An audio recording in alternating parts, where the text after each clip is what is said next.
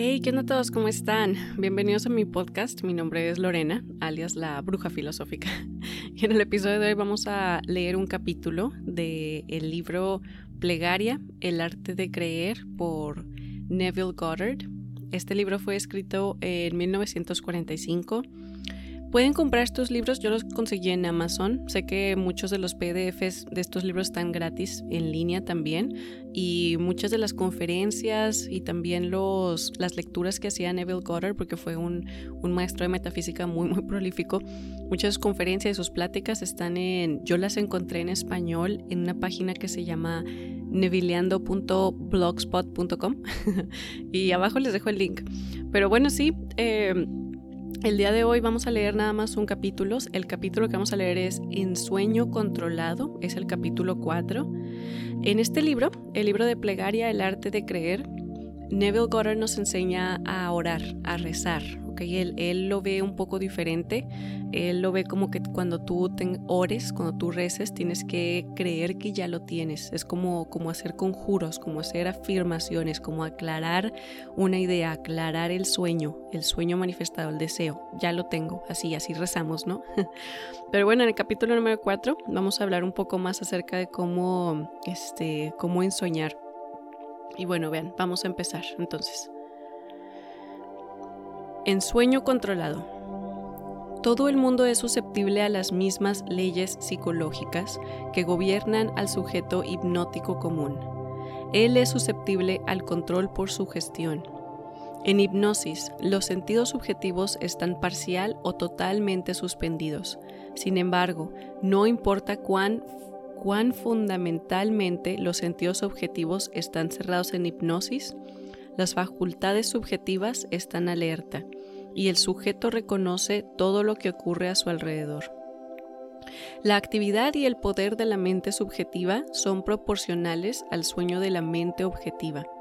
Las sugestiones que parecen carentes de poder cuando, son presentadas directamente de la conciencia objetiva son altamente eficaces cuando el sujeto está en estado hipnótico. El estado hipnótico es simplemente estar objetivamente inconsciente.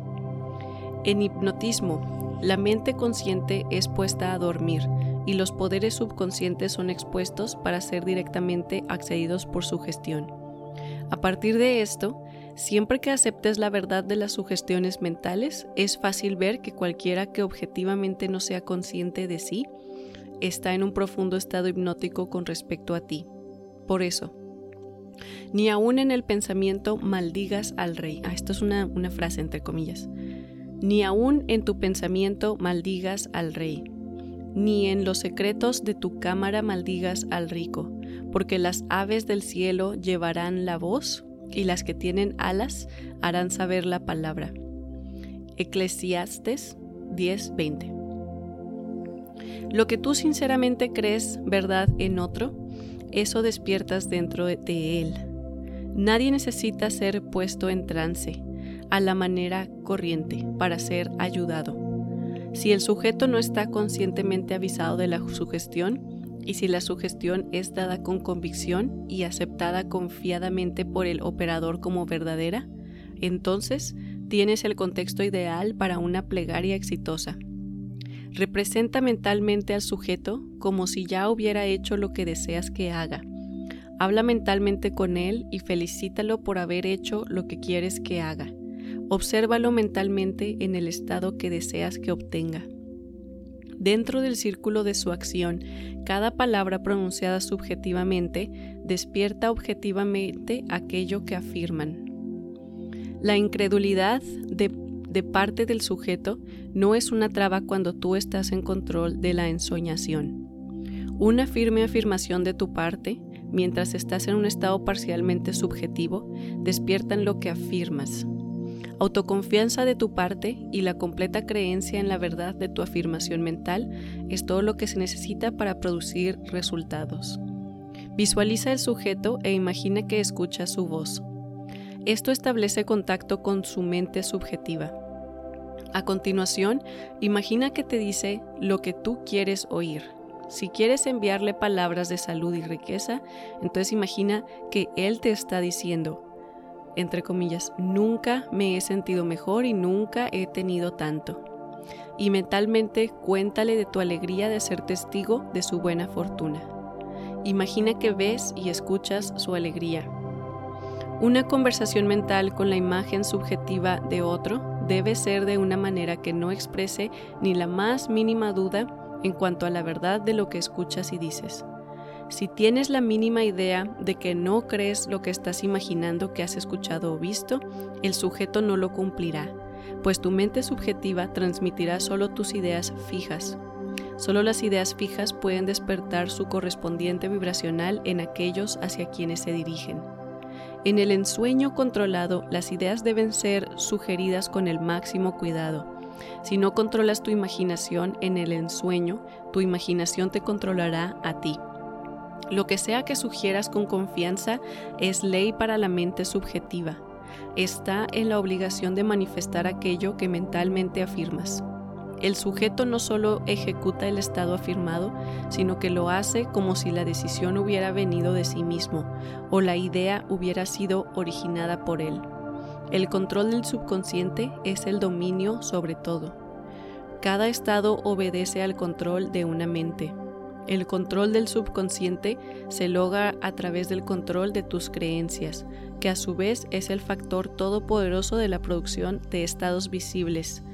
Imaginación y fe son los secretos de la creación.